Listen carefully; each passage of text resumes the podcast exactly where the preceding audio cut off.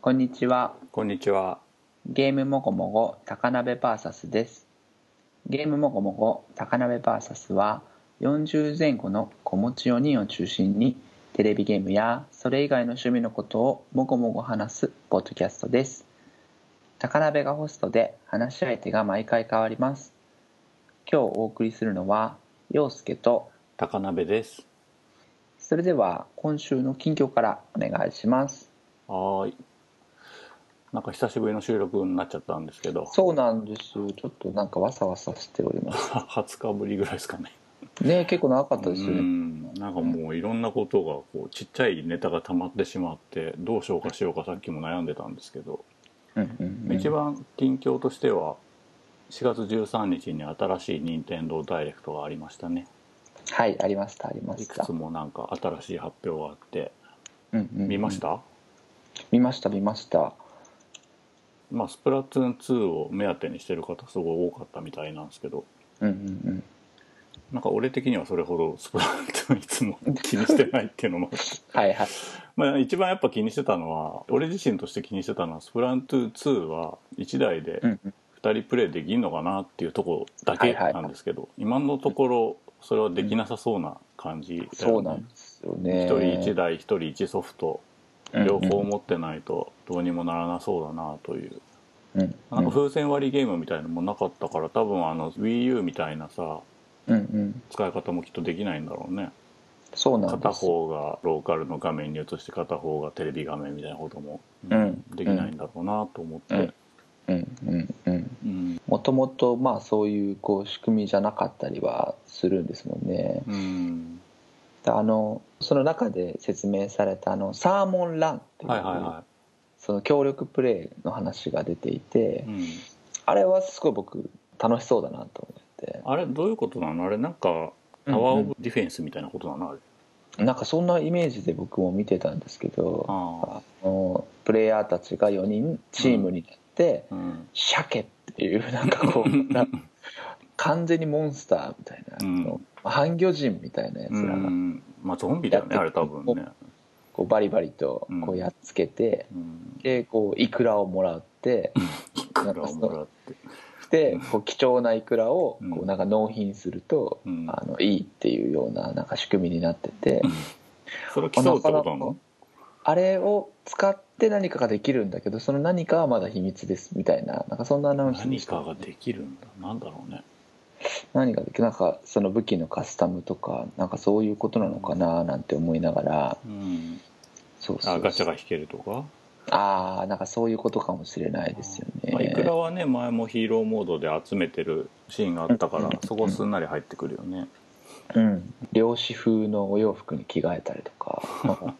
あの感じはすごいなんかあとなさんすがだかなと思う超怪しい勧誘の VHS 風ビデオみたいな流はいれてたあありましたありま したカニ光線かよみたいなやつねそうそうそうすごいなで さ仕方ないんだけどさなんかあの設定がちょっと破綻しててさうんうんイカ世界はイカの言葉の文字があるのにさ普通に日本語で書いてあったよねそうそうそう しょうがないんだけど、 うん、誰向けのビデオだったんだよって思う確かにそうですうん勧誘されてるのは誰だったんだ誰だったんだスプラトゥーン2は僕もそこまでスプラトゥーンちゃんとできてなくて結局 WiiU 買ってスプラトゥーン買ってからもう子供にすぐもう占有されたのであんまりできなかったんですけど、で今回2からちょっとやれるかなと思ったり、うんあるいはなんかその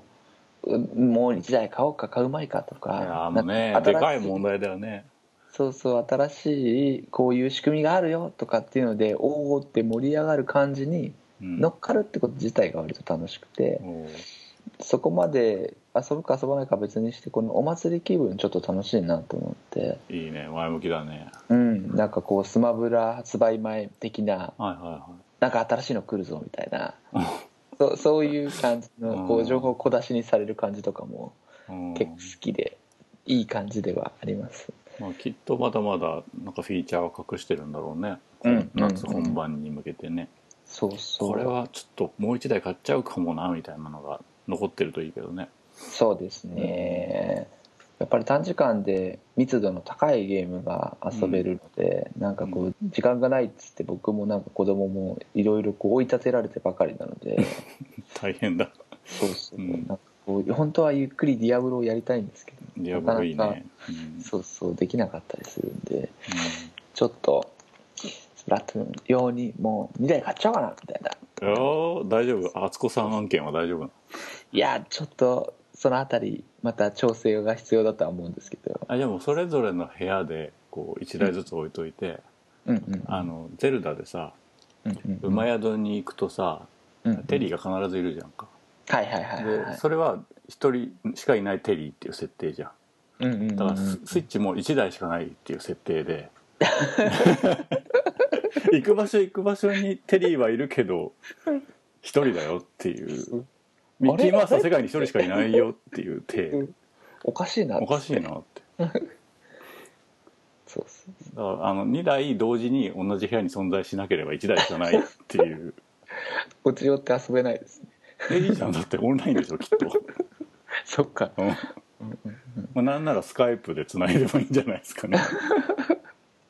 親子でそうそうそうなんかちょっとねいろいろ考えなきゃなと思ったり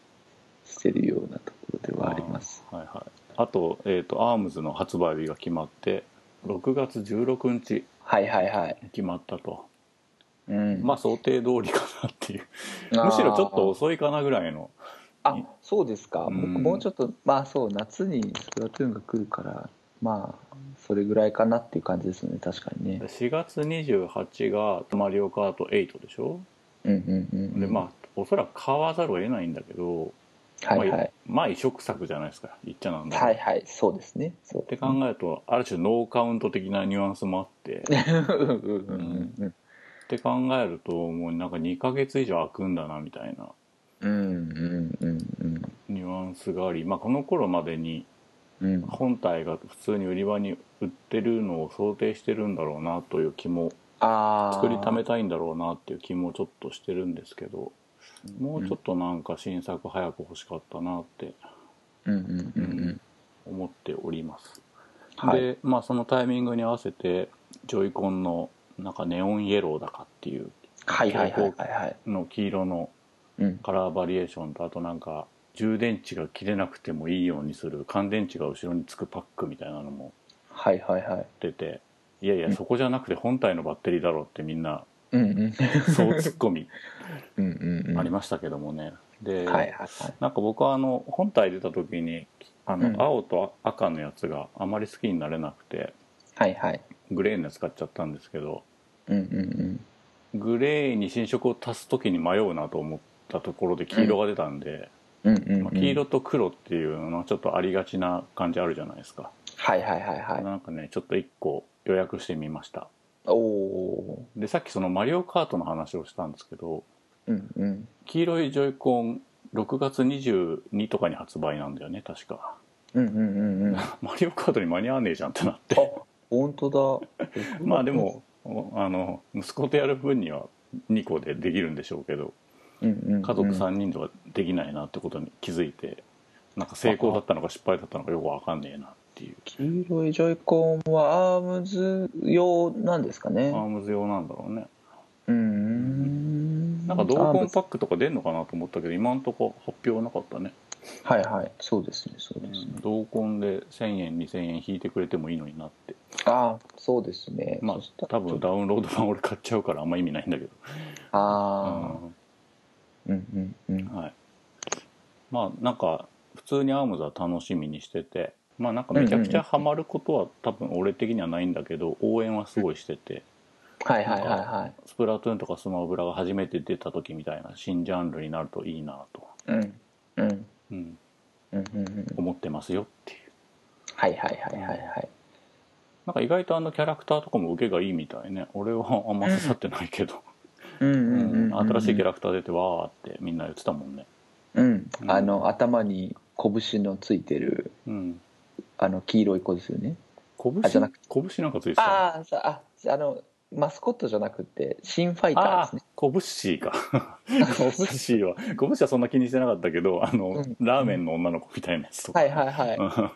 うんうんあの手が竜になっててうんそうそうちょっとかっこいいなっていう感うんうんうんじ、うん、なんか最初のビジュアル見た時にあのなんかスプリングの男の子がボコーンって殴られてる映画、キービジュアルだったじゃんうんうんあうんの時なんかかすごいマッチョな印象だったけどなんかいろんな絵見たらそんなにマッチョでもなくて、うんうんうんうんあなんだ思ったよりいいじゃんって思いましたけど、う、んうんうんうん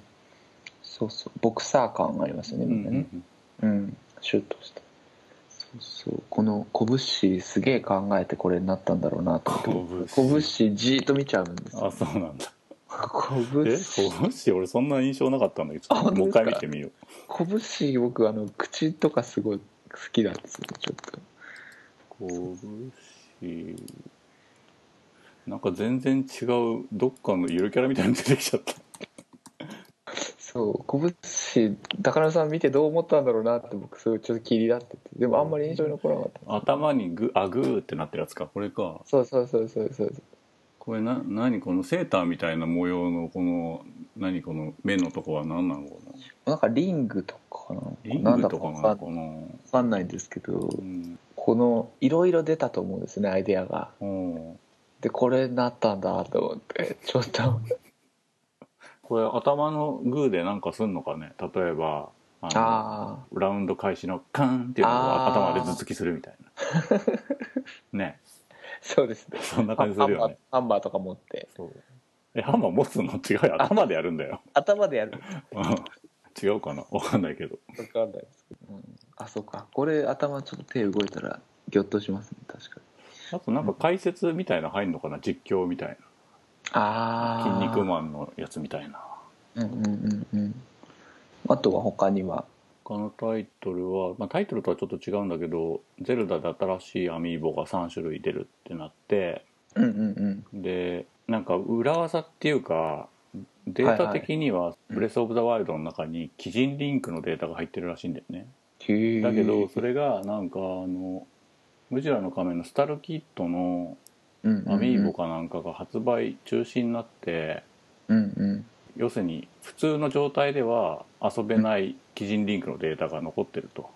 うんうんうんうんでその今回出る3種類のアミーボの中にムジュラの仮面バージョンのリンクが入ってるからそれで多分同じように鍵が開けられるんじゃないかと思ってうんうんうんあムジュラだけ買おうと思っては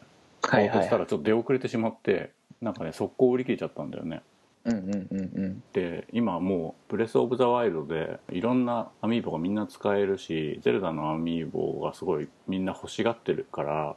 うんうんうんどこもプレミア価格になってしまってはいはいはいはい1200円とか1500円ぐらいのものがもう5000円とか場合によっては8000円とかで取引されたりしててうんもうなんか普通に売りたい人もいるんだろうけど転売屋がやりたい放題みたいなのもちょっとあってはあそしたらねその2日後ぐらいにあのマイ・ニンテンドーストアだっけうんうんうんでね、うんあのゼルダのやつ一式再販しますってなってねはいはいはいそこでポチれたんだよね、うんうんうんでなんかゼルダって気がつけばうん20種類ぐらいもうアミーボ出てるらしくて、あであなんかもう俺ゼルダ一通り全部クリアしたからさうんうんあの、攻略ページ見てさどのアミーボでどんなコスチュームがみたいなのとかを見て、うんうんうんあこれも欲しいこれも欲しいこれも欲しいってカートに入れてたら、うんうんなんんかあっという間に1万円超えちゃって。うんうんうんアホかって なって、一旦全部リセットしてうんうんうん「お前が欲しいのは何だ?」ってこ自分にう問そいうかけそうそてう問いかけてとりあえずムジュラだけ買うっていううんうんうんでうんなんか1200円のもの買うのに500円送料かかるんですけどまああー1万円よりはいいかなってちょっとこういっぱい並べたくなりますよいねやもうなんか前もなんかルーさんかなんかと話したけどうんアミーボ買わない買わないって言ってたくせにうん気が付いたら10個ぐらい持ってんだよねはいはいはいはいでなんか今その毎日スキャンするからさそのブレス・オブ・ザ・ワイルド用にうんうんテレビの前がごちゃってなっててはいはいあれリモコン効かねえぞみたいなテ レビの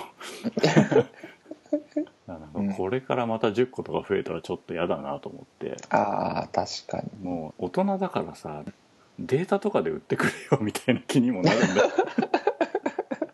味気ないですもねう確かにねなんかあの JPEG とかでいいからみたい なさもう正直思うよねっていうさうんあの動物の森がアミーボカードあでねはいはいはいカードあにしそうただりよねしてだからますカードと選べてもいいよね、うんうんだからもう数がとにかく欲しいんだっていう人 にはそういうのあってもよくないっていうさ、まあまあそうですうねん、で「トワイライト・プリンセス HD」についてた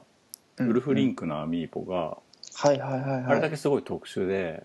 うん「ブレス・オブ・ザ・ワイルド」の中にウルフリンクを呼べるんですよああはいではいなはいんか勝手についてきて AI で戦ってくれたりするっていううんうんだけどそのセーブデータも読んでてうんうん「トワイライト・プリンセス HD」をちゃんとやってないとハートが3つだか4つだかしかないないんだよねウルフリンクへえだから中盤からあんま役に立たなくなってくるから、うんうんまあ、ちゃんとクリアしてる方がいいとうんうんうんハートがたくさんあると、はいはいだはからそのちゃんとクリアしたよっていうデータ入りのいうんウルフリンクアミーボを売ってる業者とかもい るわけ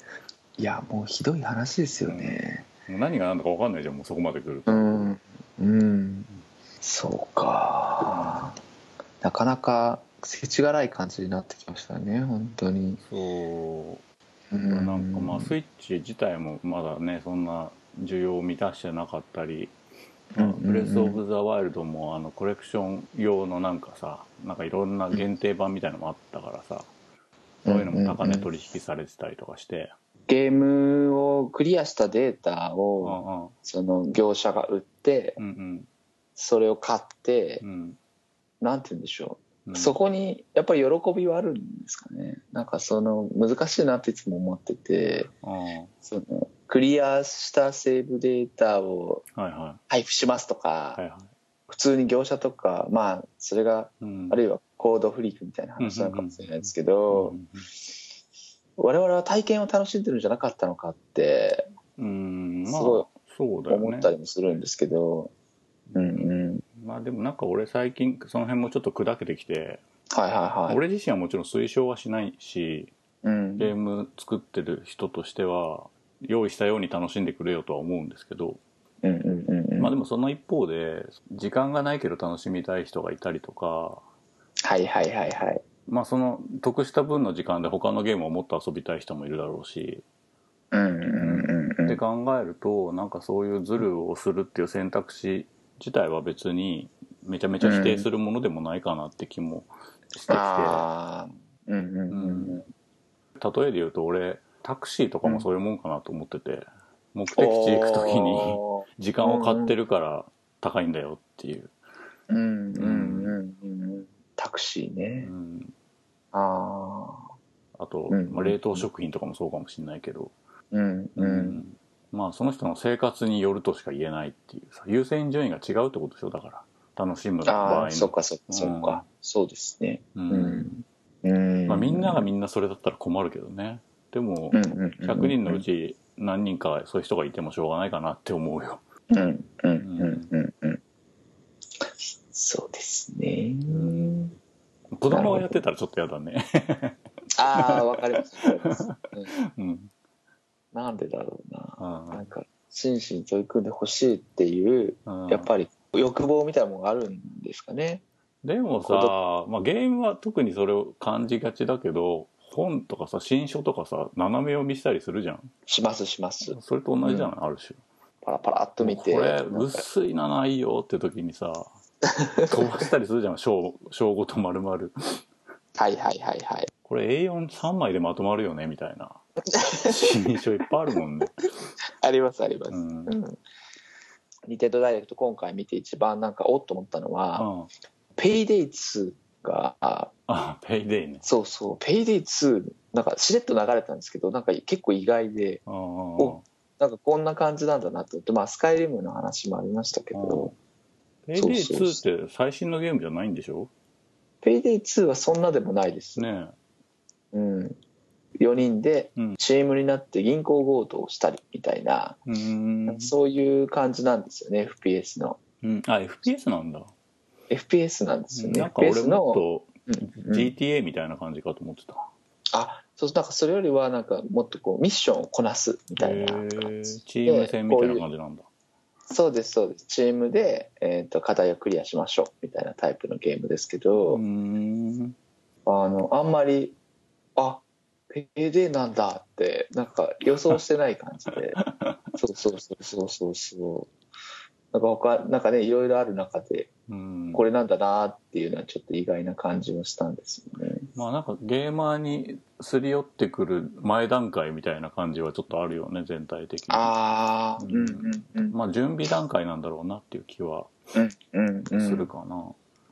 そうそうだからまあスイッチでペイデー出してうんまあだまあ遊ぶイメージとしては4人で集まってやったら楽しそうだなとは思うんですけどそうそうワイワイしながまあそうらそういうところも良かったのかもねワイワイってところも、うんうんうんいいですよねローカル通信でやってみたいなっていう感じとかうんそうそうそうそれは確かにイメージしやすいなと思ったりはしましたうんうんうんペイデーのために複数台ハード揃える人はなかなか強気だなとは思うけどねいや、そうです ね。そうそうそう。だから、まあ、なんかいろんな層に、まあ、そうですね。だから、で、で、新たに買うっていう人、うんどんな人なんだろうな、どんな人想定してんだろうなとは思いますけど、うん、中学生、高校生ぐらいでスイッチ買って、うんなん、か、どれ遊ぼうかなっつってこれかなっていう感じなのかう、んもっと上の人で、そういうのが好きな人はもうとっくに遊んでるでしょううかん、ら、まあう。そうなんだよね、うんうんうん。 Wii U の時もウォッチドックスが出る出るっつって最終的に出なかったような気がするんだけどああ、はいはいはいはい。なんかいあーまあ一応だから布石は打ってんだよねその最終的に協力してもらえたかどうかは別として任天堂としては出してほしいっていうさ、うんうん他のハードで出てる当たり前のものは出してほしいっていうさ、うんうんうんうんうんなるほどなうん、あとはこう安心のマインクラフトが出るそうだねでもマイクラはさなんか WiiU でもずっとあのダウンロードランキング1位でさ、まあでうん出ていいと思うし、まあ、何かの呼び水にはなると思うんだけど、俺なんか一個気にしてんのがさ、はいはプレいステ4で最近レゴワールドっていうのが出たじゃんはいはい出ました出ましたまあそれこそマイクラにやられちゃったことをレゴが後追いしてるんだと思うけど、まあ、でもなんかちょっと材料集めみたいなものが一切割愛されてるらしくレゴなんでどんどん無限に出せるぞみたいなのがあるらしうんうくん俺うんうん俺レゴすごい子供の時から遊んでるからさうんうんうんなんかそれもスイッチで出てほしかったなってなんかあああのマイクラはマイクラですごい優秀だし必要なんだけどもういろんなハードで買っちゃったから改めてスイッチ版買いたくないんだよねまあそれもわかりだかまらすなんか仕切り直し的なことでちょっと違う味のやつも食べたいみたいなさうんうんうんうんうんこういうハードの新ハードのタイミングでちょっと違うの食べたいみたいうんうんうんなそういうのあるよね、うんうんレゴワールドはスチーム版でちょこっとだけ触りましたけあどどうだったやりづらい、うん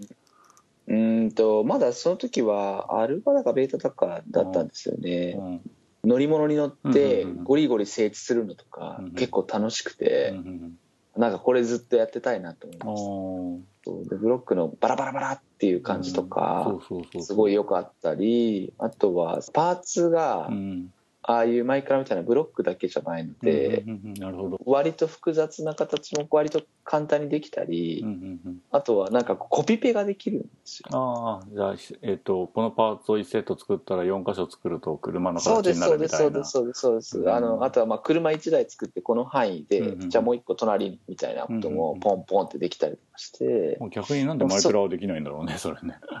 できてもいいのにねモンドとかだとできるんですあーそういうことかねうんうんうんそうそうこの範囲でコピーとか中に含まれてるやつでここでポンってやると家が建ちますみたいうんなうん改造をしてる人たちはいらっしゃってうんうんでもなんかそういうのがこうどんどんできてうんうんなんかちょっと楽しかったんでなんか PS4 版もうんなんかタイミングが良ければ買っちゃおうかなみたいな感じだったんですけあど、ーそうそうお安いんですそようなねんか3000 3000円ぐぐらいらいうんうん自分が取り込んだやつは出せるようになるみたいなのでうんうんとそのマップの中を探索してうんあのこうこういう木があったっつってあじゃあこれをスキャンしましょうっつってなんか自分のものにしてうんでそうするとそれが使えるようになるみたいなのでうんなんかうろうろすることに価値があるみたいなうんなんか風にも聞いてはいてうんなんかそういうのは最初はなかったんですけどねあんまうりんなんかちょっとそれ楽しそうだなと思ってますうんうんうんちょっとやってみたいなっていううんうんうん、そうちょっと触ってないんでうねんあんまりあれですけど、うん、あと、あれかな、ドラクエ11の 3DS 版の発売日が決まったっていう話で、まあ、同日プレステ4版も出るんですけど、やっぱはいはいちょっと問題になってるというか、俺的にすごい気になったのが、もうスイッチ版がそのタイトルリストには入ってるんだけど、特にアナウンスがなく、はいはまあ、発売日には要するに出ないってことなんだよねきっとその7月の発売日に、うんおそらうくん秋か冬に持ち越すんだと思うんだけどい。うんうんうん。なんかその辺ちょっとうんなんかよ救いに言われてるのかもしれないけどちょっとモヤモヤするなっていう、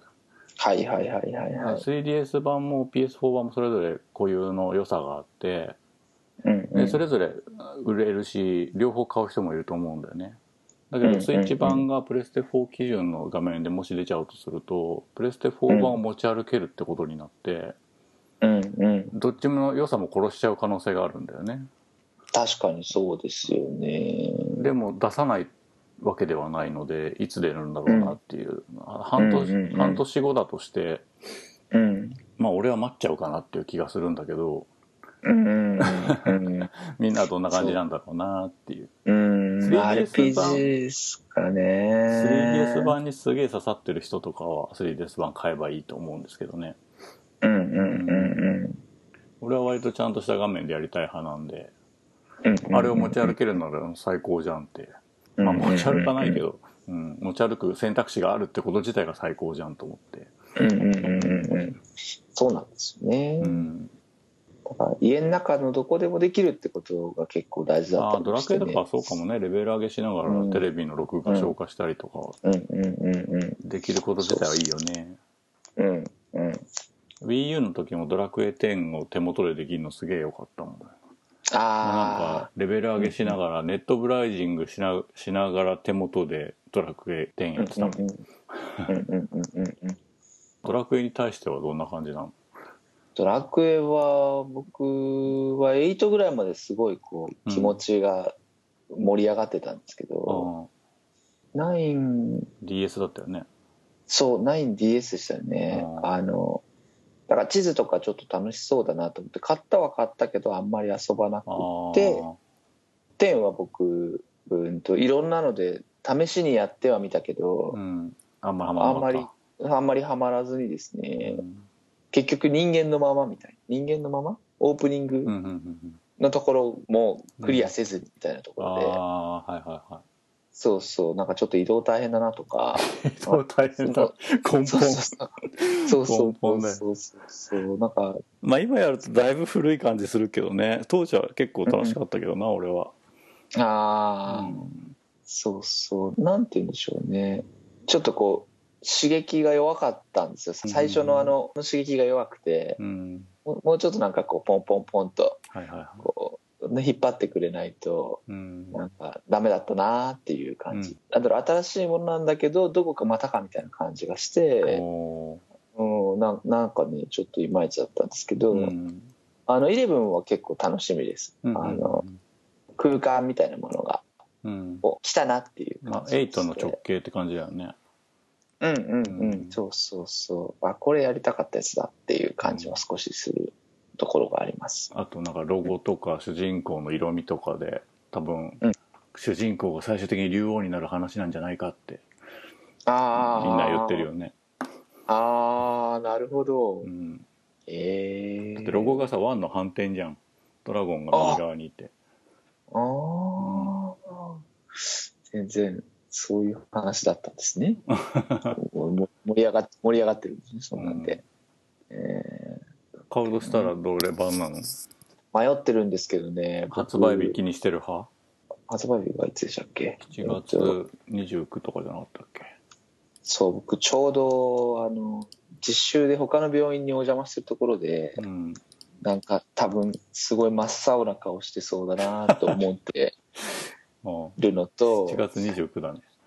あとあの、ドラゴンクエスト恒例の延期があるんじゃないかなと思って、あーはいはいちょっと、あの、8月終わりぐらいに、だってす過ごぎいたところで、スプラトゥーンの次の週だからねそう、なんかちょっと杉のし、そんなに、あの、畳み込まないでいただけるとでいいしかのかなもスプラトゥーンの前の週に FF12 も出るからねあ、あー、HD リメイクでそしうた。そうそうそうです HD よねうんうんうんうん。どうすんだよっていうね、わさわさしてます。うん、 FF の12も僕やってないん俺もやっでてないしちょっとやりたいんだよね、うんうんうん。そう、バランス。ガンビットでしたっけあれそうです。うん、うんうんうん。まだ決めてない感じかじゃあまだそんなにちょっと決められてなくてですね。割と 3DS 僕好きなので。あーなんか 2D い。っぽいやつでも遊べるんでしょ、うんうん。そうそう、3DS ちそうょっいうとの気一には定なって。数いるよねうちの嫁も 3D になったからドラクエがやれなくなった派なんで、うんうんうん今度のやつファミコンみたいにできるらしいよっつったらふーんって言ってたけどね、うんうんうんうん。うん、そうなんですよね。情報が多すぎると、なんかしんどくなる時もあるので、まああのいやちさょっと街をさぐるぐる回してさ、うんうんうん。どっちに今進んでんだっけみたいなさはいはいはいはい、はどい。の家は行ったんだっけ行ってないんだっけみたいなさ、うんうああいうんの嫌よねうん、そうそう、そうなんですよ。うん、もうドラクエ8の最初の村でさえ嫌だもんうん、うん。そうそう、なんかちょっと高低差があったりすると、そどどこ歩いてるか分かんなくなっちゃったりして。とはいえ、同じようなものだと、なんかまたかと思うし、うん、なんかバランスって難しいなって、うん、デザイナーって大変だなっていつも思うんですよ。なんか そういう、そうそうそう。なんか高低差とかうまく使えばいいんだろうけどね例えば「ゼルダ」でもさカカリコ村とか果ての村はさ斜面になってるからさ下の方から上に行ったりあー上の方から下に行ったりするじゃんうんうんんんんそうすると探索する時楽なんだよね、うんうんうんうん。そっか。うん、ああーでデザインで解決できることもいっぱいあるんですね、ると思うね、うんうんうん。まあ、ドラクエはそんな感じかあとなんか気になったのあったあとは、俺スト2まあまあ気になったんだけどフルプライスっていうのはどうにも耐えられなくて、 わかる。わかります。 3800円ぐらいが限界なんだけどな俺的にはって、うんうんでもあのちっちゃい画面でさスト2誰かとやったらちょっと面白いよねうんうんうん。そうそう。まあ、6000円はちょっとそう無理ですけど、ううんん1年後ぐらいとかに半額にならないかなみたいなそううんうんうんうん。そう、あと僕気になったのはあれだ。あの、レベル5の うんスナックワールドトレジャラーズっていう。おーレベル5好きだよね陽介ねレベル5なんかちょっと、すごい作りが丁寧だなと思うところもあって、うんガチャガチャした感じと か、なんかまた、ね、お金の匂いがする感じは若干ありますおけど、金の匂いってでもうんそうそう。でもなんかすごいこう、一生懸命さみたいなものがなんか僕がつけ割と伝わってきうて、んうんいいいなって思うんですよね。こうちょっと面白そうだなと思いました。うんえどういうゲームなの俺よく見てなかったんだけど現代世界でう、んスナックワールドトレジャラーズ。スナック、トレジャーだらからなんか宝探しみたいなこと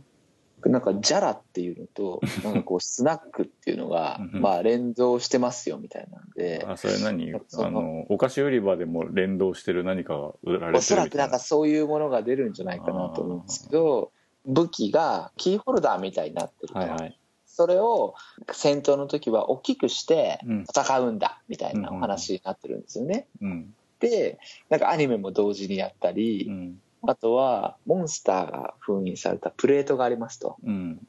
でこれとチップをゲームの中で読み込むとアイテムが手に入るぞみたいなことうで、んまあ、要するにリアルガチャみたいなものをうん実際のゲームの中で、うんあの取り込んでいこうみたいなこと妖怪メダルとかそういうことだよねそうですそうですそうですうそんうです、そういう遊び方新しい遊び方を提供するんだっていうようなうん手間とか、うんなんかそういうのは結構いいじゃないいいじゃないと思うんですよねうんおうそうそうそうそうそううんなんか iOS でも出るぞとかあなんーすごいこう頑張ってんなっていう感じでそう機種またいで同じアイテムが使えるのは楽しいだろうねまあ使えるのかどうか知らないけど使えたら楽しいだろうねもう最初からクロスメディアでやるしうん頑張るぞっていう感じは伝わってくるんでうんなんかいろいろゲーム自体もうんこういうのなくっても丁寧に遊べるんじゃないかなと思ったりもしおておイラストとかも結構好きな感じへえです、それはいつ出んの夏までに出んのこれが7月13日に出るんめでっすよちゃ忙しいいじゃん7月なんか夏がちょっとわさわさわさわさしちゃそっうしすてぎだよねうんへえそう本そう当だ7月13で次の週にレイトンも出るんだねあレイトでしかも7月13日はピクミンも出ますからねあそうピクミンねピクミンはなんか4さんがえらい欲しがってます ね俺も欲しいっていうか、うんちょっと横スクロールのちびロボとだいぶ被るところもあるんだ けどそそれうそうそういうことすんなよってちょっと思ってるけど、うんううんうんん、そうそまうあそ多うわかり分ますすげえいい仕上がりなんだろうなって、うんうんううんん、もやもやしながらやると思います。 なんか今回ナレーションがずっと坊主だったでしょうんうんうんうんなんかぼ坊主に価値を感じる人は相当のおっさんだよねああアラフォーだよね俺ら世代だよそねううんうんやっぱちょっとこうどこを狙ってんだろうなね、そうそうそういうのもちょっとあったし、いつまでで坊主頼みなんだろうっていうのも思った しゼルダ出るたびに坊主じゃん かいつもうんうん不思議だねそういうそうですねうんあとはそう最後はあれですけどあの直接がなかったああもうね任天堂ダイレクトっていう言い方を最初にしたぐらいで直接って言わなかったし、うんあのえ営業の若い人出てこなかったよねそう岩託田され社た長に託された人どうしたんだろうな、クリエイターが出てきて直接お話しするっていう場面もそんななかったですしうんなんかまあ少し形が変わって個人的には見やすくなったかなと思ったんですけあど、ーいろいろ意見が分かれるところなんだろうなとかあと社内でもいろいろうんこう検討があってこんな風になったのかななんて思いながら、うん、うん、なんか俺小泉さんが出てくるとなんかちょっと怖い感じの空気を感じてしまってうんうんうんなんかあ岩田社長ってやっぱどっしりしてたなってあー思ったんだよね、あーあーあーあーあーうんなんかちょっとピリッとするなんか怖い怖い上司出てきたみたいな感じ俺全然会ったことないですけどうんうんうんうんうんなんか部下あー部下の気持ちになるなぜかああーうんうんなんかきちんとされてそうですよね確かにねそういう感じするなよねんか雰囲気うんうんうんうんちゃんとしてそうな感じがします、総合プロデューサーって言ってたもんね、はいはいはいはいはい、うん、ねにこやかですけどなんかね うんあのプレゼント時は全然違うよっつってねああそういう感じあるよねうんいつもと違う感あるよねおお会いしたことないですねないけどねそうそうそう まあ任天堂ダイレクトについてはそんな感じですかね はーいはい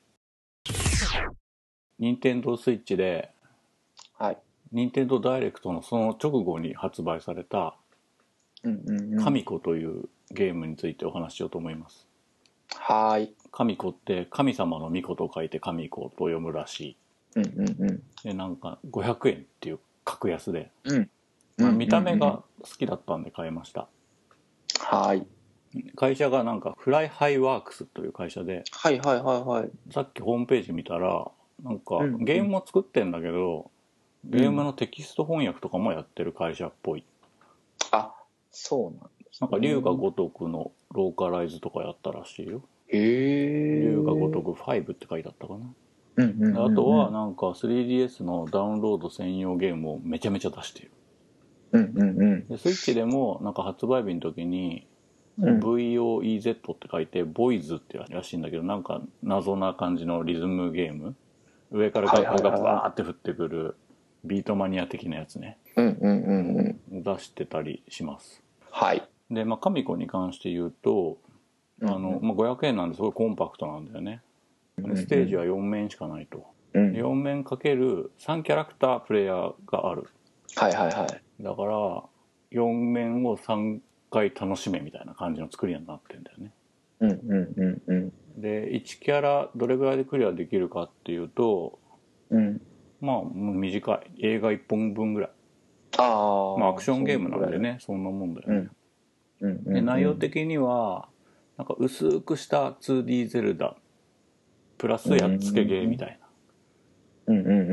んな、ななんだろう洋介から教えてもらった言葉にハックスラッシュってありますけどはいはいはいはいそれほど、まあ、やっつけてる回数的にはそんな感じだけどなんかこううんアイテムをたくさん落としたりとかそういう感じではないのでそれをハクスラと呼んでいいのかどうかは分からず、はいはいはいはいまあ、薄いゼルダっていう言い方が分かりやすいかなはいはいはでい。ドット絵なんだよねでドット絵なんで、うんまあ、3DS でもできなくはないのかもしれないんだけど、まあ、スイッチの綺麗な画面で綺麗なドットが出るのは気持ちい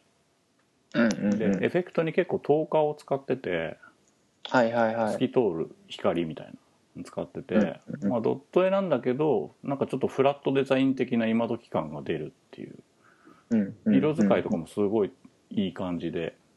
うんうんうん俺は絵は好きでしたねうんうんうん。でなんかその今時感によって、まあ、ドットだからっていうのもあって程よい例え話感が出ると、まあ、余計なリアリティとか考えないで済むっていう感じがあります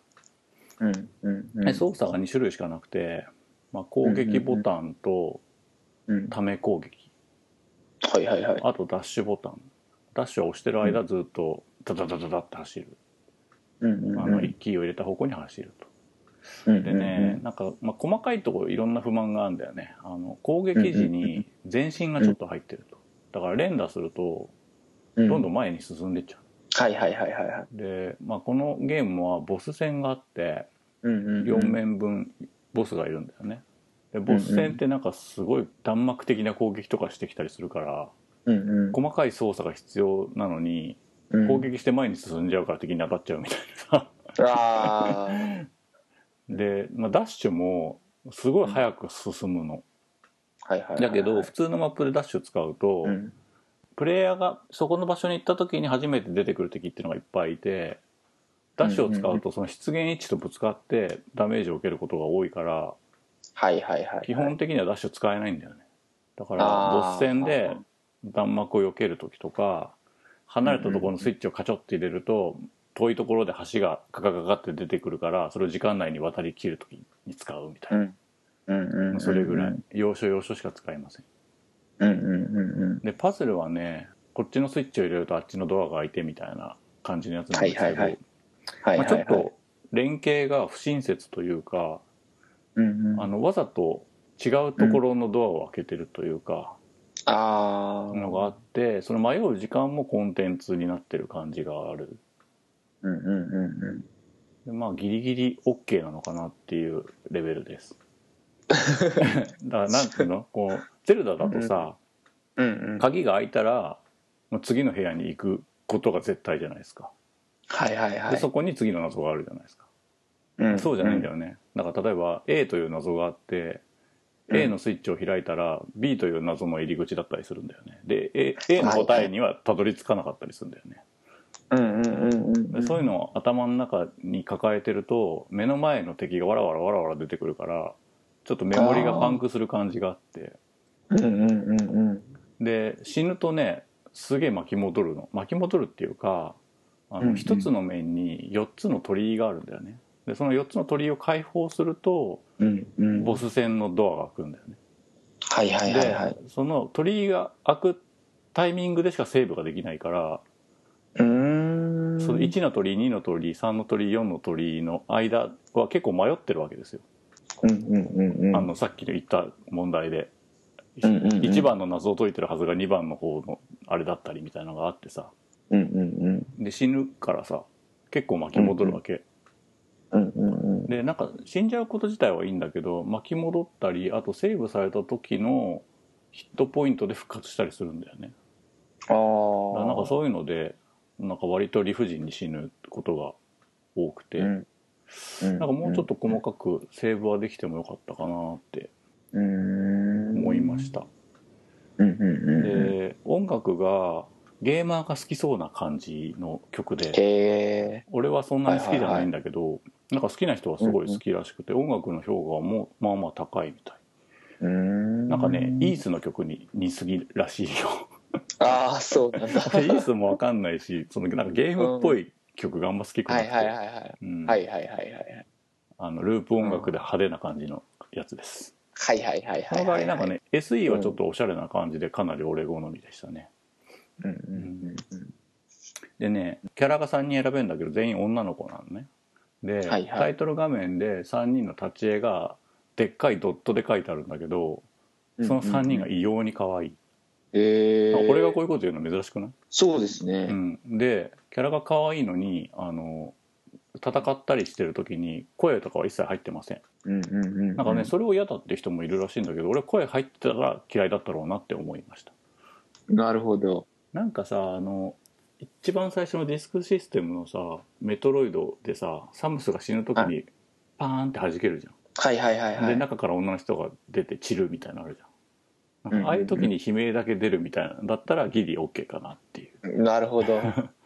でその3人の立ち絵うはんリアル闘神のやつはそのタイトルで選択する時のみ出るのなのはいはいはいはいにどれも可愛いの で実際プレイすると本当そのドラクエのキャラクターみたいなドラクエのフィールド画面のキャラクターみたいなうあんのいわゆるドットの正方形の中に収まるキャラなのにうんうんさっきの女の子を操作してる感じはちょっとするんだよねへえうんなんかそれが嬉しいのは何なんだろうなって思ったその等身大のキャラクターは1回しか見てないのにうんうんうんうんうん嬉しいってすげえなと思って今うんキャラクター画像検索で見てますなんいいでしょなんかうん可愛らしいですねでまあ何が違うかってひ一番左の子が、まあ、剣の普通で戦うゼルダっぽいやつ、ではいはい真ん中のやつが弓こう戦うちょっと中距離遠距離的なやつうんでうん一番右がなんかねブーメラン風の球を投げるっていうおートリッキーなやつはいはいはいでまあ雑魚戦はそんなに差が出ないんだけどボス戦がやっぱりその中距離遠距離とかうんうんうん何そのブーメラン的な球を投げるとかだとすげえしんどくなってうんうんうんうんまあそもそもそんな何回も通してやりたいかっていうゲームかっていうとそうでもないからはいそんはないにはモいチベーション上がんなかったんだけどうんうんまあ一番まず左から順番にやってってではいはいタイトルのところにねメニューがあってねうんえっとスタートオプションうんハテナハテナハテナハテナハテナって書いてあおるうおうおうで1人目をクリアしてもそこが開かなかったからあ分かった分かったこれ3人全員クリアしたら開くやつねと思ってはいはい今日頑張ってクリアしたらうんなんかもっと条件厳しかったらしくて開かなかったんだよね ああなんかタイタイムアタック的なこともひょっとしたら入ってたのかもしれないんだけどなるほどうんうんうんもうやんねえよって思ったけどうんそそっかうそこだけちょっともうちょっとそこ緩くてよくねっていうなんかキャラクターが増えるのか面が増えるのかなんか知らんけどモードが増ええるのかうんうんうんで今日4月18日ですけど今日現在そこのハテナハテナハテナが何なのかはウェブ上では分かってません、おうおんそうなんだどうするサウンドテストとかだったら もうちょっとちょっとイラッと するよねあーでもありそうですね、うんなんかね音力入れてるっぽいですよね、うんえー、で言葉とかがほとんどその冒頭とエンディングぐらいしかなくてうんうんうでんそれ以外はもう見て感じろっていう謎システムなんだけどうんうんうん例えば「ゼルダ」だったらうんうんあそこの岩ひび入ってるから爆弾で壊してみたらどうだろうみたいなはいはいはい自然の摂理に合ってる謎じゃないですか。うんうんうんだけどなんかね神子はねボス戦がねうんあの仕組みはわかるんだけどなんでそうなってるのかはわかんないみたいな謎解きなんだよね、おーおーおーおーなんか床に模様が4箇所あってはいはいそこにプレイヤーがいてボスが乗っかってくるのを導いて、ん4つの床全部を点灯させると、うんなんかボスの中からコアがぴょこって出てくるからそれを切るみたいなさあー もう完全に都合なんだよねうんうんうんうんなんかそういうところを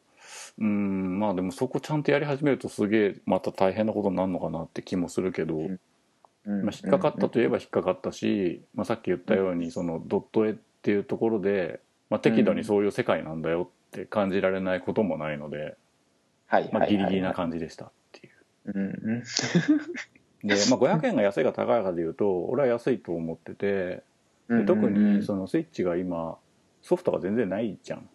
なんかはいはいはいはいネオジオのソフトとかはあるかもしれないけど。 うんううんうんん、新作がないからなんかもっと強気の設定でも全然いけたのになと思って、うんうんまあ980円でもいいしひょっとしたら1980円でも買えたかもしれないなと思ってうんうんうんうんうんでその分なんかもうちょい手を入れてもよかったかなとは思いましたけどね、ああなるほどうん、そういうなんかそのプレイ時間とか面数とかそういうことではなくてなんかユーザビリティ的なことっていうか、うんうんうんうんあのユーザーテストのフィードバックみたいなことがもうちょっと必要だったかなっていううん多分そういうとこに金をかけてないから安くできたんだと思うんだけど、なるほうん、どうんまあでも雰囲気結構好きですそね、うこそれうういいと思う、んうんなんかまとまり感みたいなところではすごい気に入っててうんなんかもっと萌えゲーっぽい切り口なのかなと思ったんだよねうんうんうんうん全然そうんなことなくて、うん、でもビジュアルでわかる謎っていうところも俺好みだったしうんうんうんうん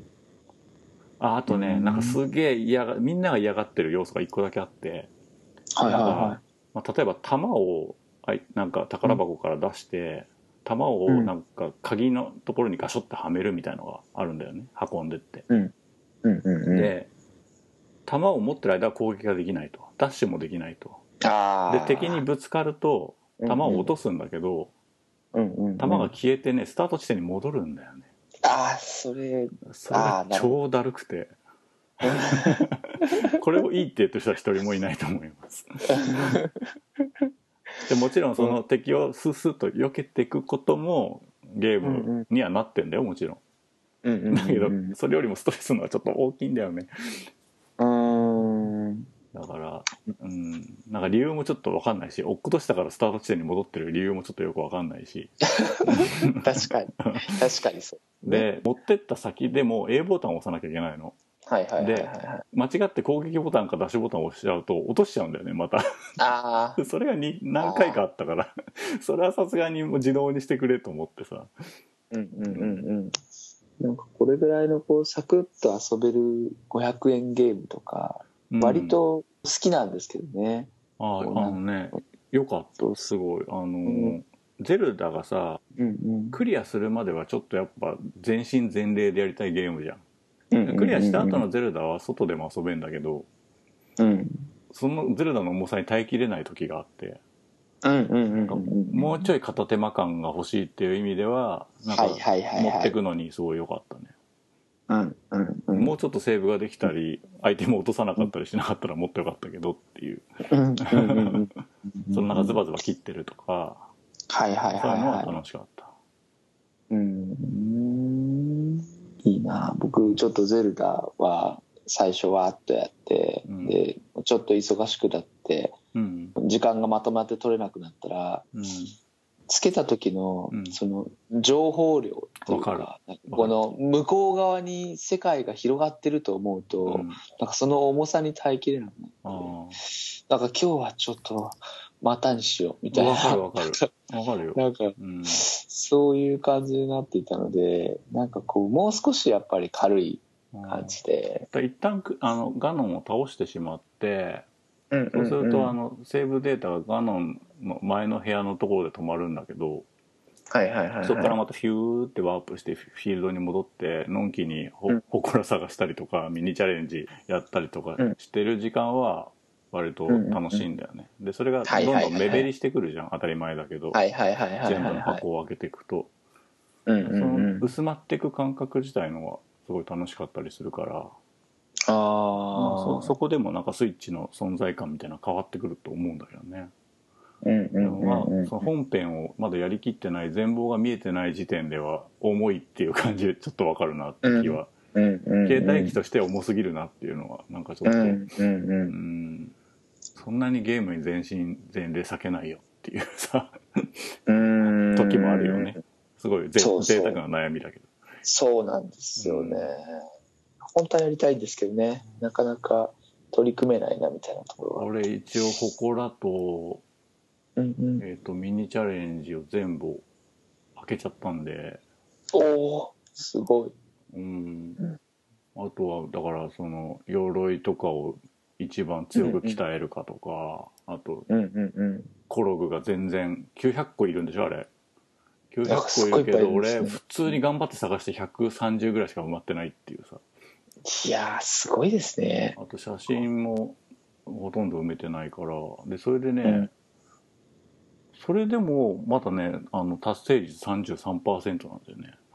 ギャーだからすコごいラグなんだよねコラグを埋めないと多分どうにもなんないんだろうねうんうんうんうんいやーすごいですねうんまあでも100時間以上濃密な時間を過ごせたゲームは多分他に比べられるのがモンハンとかしかないから相当俺にとっては珍しいと思うんう、うんうんだらだらしないで100時間以上濃密な時間が過ごせたっていう意味でねうんうんうん感服いたしました、うんうんうんそう「ゼルダ」回は僕まだちょっと聞けてないんですけどまあ大したこと言ってないけどね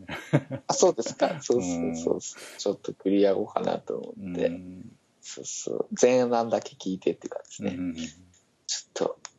頑張んなきゃなうん息子が毎日まだまだやっててで、うんうんうんなんか飯食う時にいつもテレビ見てるからはいは子いはい供はご飯食べ終わったらすぐゼルダやりたいんだけどテレビが開いてないからちっちゃい画面の方でやるんだけど、うんその情報量がいっぱいあるから、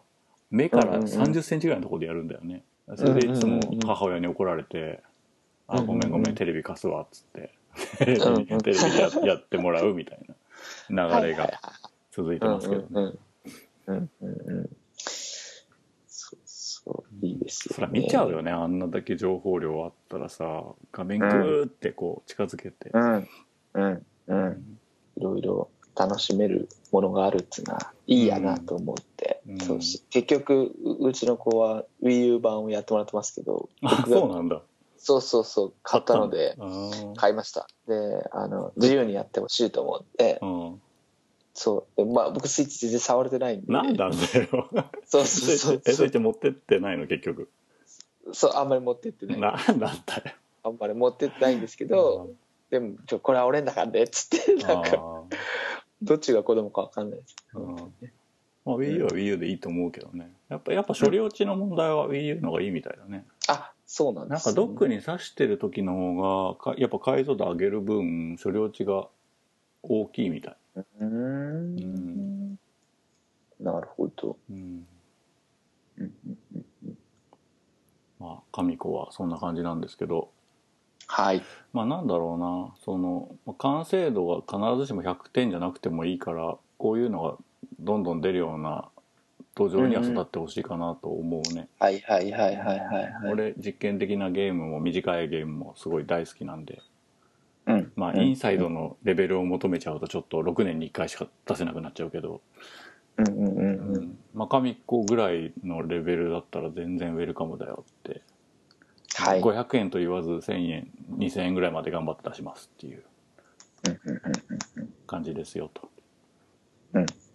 僕も遊んでみようかうん、まあ500円だったらね、うんちょっと、ちょっとお菓子買買ってくるぐらいの感じだしねうんマクドナルド1回行くぐらいの感じだしね、うんうんうんいいと思いますはいはい僕あのあんまり遊べてないと言いながらですねうん合間合間でエルミナージュ2はなんかポチポチとなんか寝る前の30分とか寝る前15分とかやって遊んだりしてるんですけど、うんちょっと今日は関連的なというか、うんなんか話をしたいなと思っててうんそのゲームに飽きるとかなんかその遊びの面白さみたいなものは、うんまあ、どんなところにあるんだろうなと かすごいまあなんかさっきのそ のゲーム「ゼルダ」が少しこう重く感じるとはいかは情報の量が多いとかそのうんゲームのそのデータの向こう側にあるようなものがいはい多いと思って圧倒される時もあればんそれにワクワクする時もあったりしてうんあのそういうのってどんな風にうん僕が感じてるんだっていう話とうんあと高鍋さんはそれについてどう思うかみたいな話が聞けるといいなと思っててうん あのいろいろ調べてたんですよね。うんで、まあ、最近の僕自身の体験から言うと、うんエルミナージュ2まだ今15時間ぐらいでなんかもう本当にこう合間でうんこう軽くできるんだけどうんパーティーの構成を考えてみたりとかこれまあなんかじっくりとあうんうん何ウィザードリー的なやつあそうですそうですそうであーいすつものですねうんうんうんいつものやつです、うんでなんかた時々未知のアイテムに出会ったりして、うんうんまあ、ちょっと楽しいんですけどうんちょっと今レベルが伸び悩んで てあのこのゲームのレビューとかでもよくあるんですけどうんある程度以上のレベルに行くとハイマスターっていうなんかちょっとハイマスターうん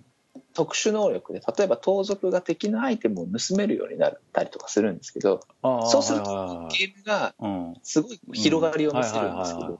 そそこの盗めるようになるまでのそうのん中盤のところが結構うこんうだるいっていうかなんかちょっとこう流れが停滞する面白くないわけじゃないなんですけなんどちょでっさと,、そのハイマスターになるってことを陽介は先に知ってん のえー、ともう攻略サイトとかを見 て見てるからだろどういうどういうパイティ構成にするのかとか、うんあの歴代のエルミナージュが、うんそのハイマスターっていうのがあるんだっていうのがうん、あああのもうそのシリーズ伝統ってことなのねそうですそうなですそ遊うでびす人をレベル20まで育てると賢者になるみたいなことね、そうですそうですそうですなんかそういうのになんか似ていてうんちょっとそのレベル上げで新しく能力を身につけるのはここら辺だとすると、まあどれぐらい時間かかるなとか逆算したりとか,、うんなんかあとはそのダンジョンもうん埋めるの楽しかったんだけど、うんちょっと面倒だなって思ったりして、はいはいこの面倒っていう感覚がうん、結構危険信号だなとか。危険ってことはないだろうけそどうまあやめちゃう可能性あるよねやめちゃう可能性があったりあとはどうしてもその15分毎日できれば結構興味が続くんですけどああそこがはい4日間ぐらい空くとは興味が薄れるっていうかうんやった時にあれこれってどうだったっけとかいうんどんな方向性だったかわからないみたいな感じであなんか必要な処理能力が上がったりするはないはいはあともう一個だけ話をすると「ディアブロで、えっとうんコンシューマーでシーズンっていうのが始まったんですね。いうんでシーズンっていうのはどういうのかっていうと、うん3ヶ月でどれだけ進めるのかうん楽しみましょうみたいな感じで、まあ、ディアブロ非常にこうレベルを上げて強くしていくゲームなんですけど、うんみんな最初からやりますっていうなんかそのシーズンっていうのが始まると、うんさい最初からなんです、うんシーズンリセットされるってことそうですそうです、うんでそこからうんどれぐらい進んでみたいなので、うんランクみたいなものが出るとうんうんうんでもこのなんかそのいつか消えてしまうようなあ消えるんだ最終的にシーズンそうそうシが終わったらシーズンが終わるとあの全部終わりますへでーじゃあ新しいシーズンが始まりますってなったりするんですけどどもちろんそのそこで手に入れた称号とか、うんまあ、経験値も何らかの形であのそのメインのキャラに引き継がれたりそういうことはあったりもする一方でうんいつか消えてしまうキャラクターを育てる感じとかあだからそういうのはでもよちょっうん、面白そうだな面とかあ白るいいねはそのうんリセットされることをきっかけに復帰したりとか。うんそうそうそうそっちだろうねむしろそうそうなんかシーズンへの参加はもう当然自由なんですけど、あしばらくニューゲームをしてない人は楽しめるんじゃないかとかなんかそういうその僕自身のゲーム体験を受けて、ー、うんじゃあこの遊びとか楽しみとかっていうのはうんどんなところになるんだろうなっていうんでちょっとなんか論文とか見てみようかなと思って 真面パラ目パラパラとうん検索をしていたらですねお一人うん東洋大学のうん小川澄夫先生っていう教授のあ人小が川先生ねはいはい 知らないけどね そうそう僕も全然こう存じ上げなかったんですけど、この方はえっともともとマーケティングとかママーケティング学科でマーケティング専攻してる人で。あでもゲームを結構遊んでるみたいで、うんテレビゲーム機の変遷であるとかおーゲーム機の進化についてとかあるいはまあうんマーケティングなので、そうんの消費者行動についてみたいなこととか、遊びの概念についてとか,、うんそういうのを何個か書いてらっしゃったんですよね。うん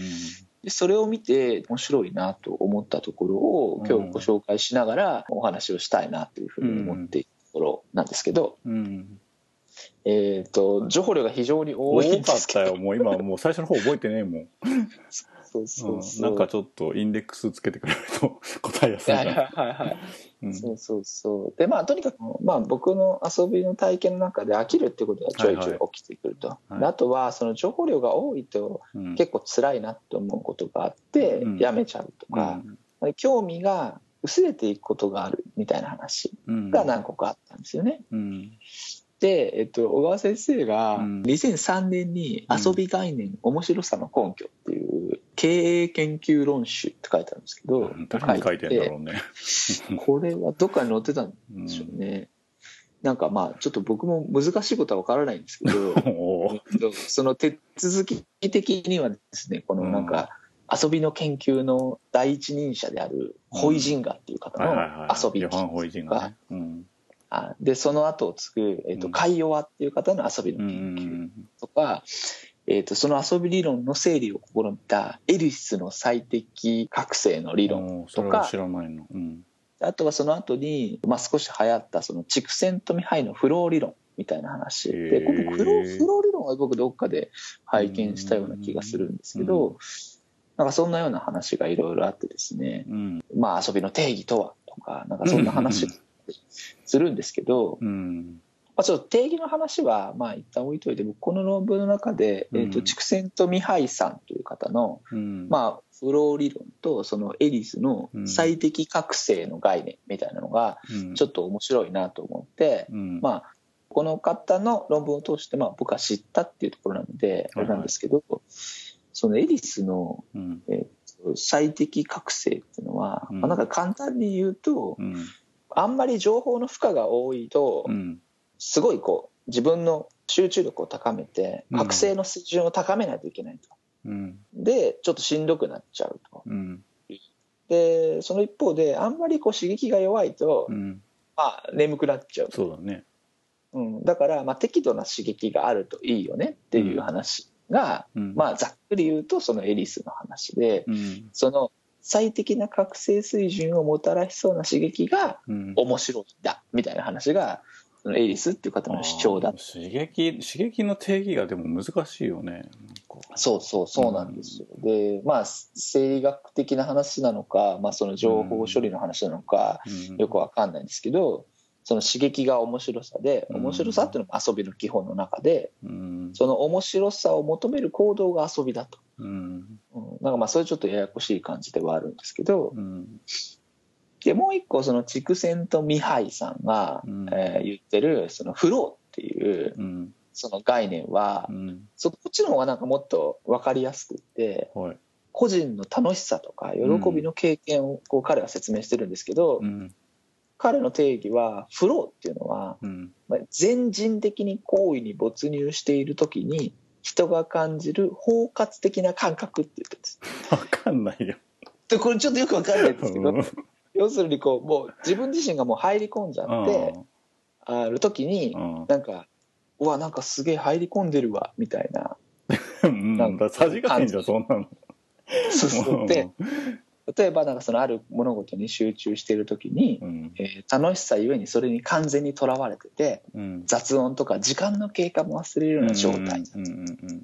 でこういう経験を通じてうん生活に意味付けと楽しさを与えるんだって筑前とミハイは言ってるってこの小川先生は言ってる、ね、うんうん遊びの役割ってことそうですそうですそうです、遊びの役割とかそのフローフローっていうことが、うんこういうことにあの没入状態をフローと呼んだりもするし、うん没入してる感覚自体をフローって言ったりもするんですけど、うんなんか具体例が何個か出てて、はいはでロッククライマーいがん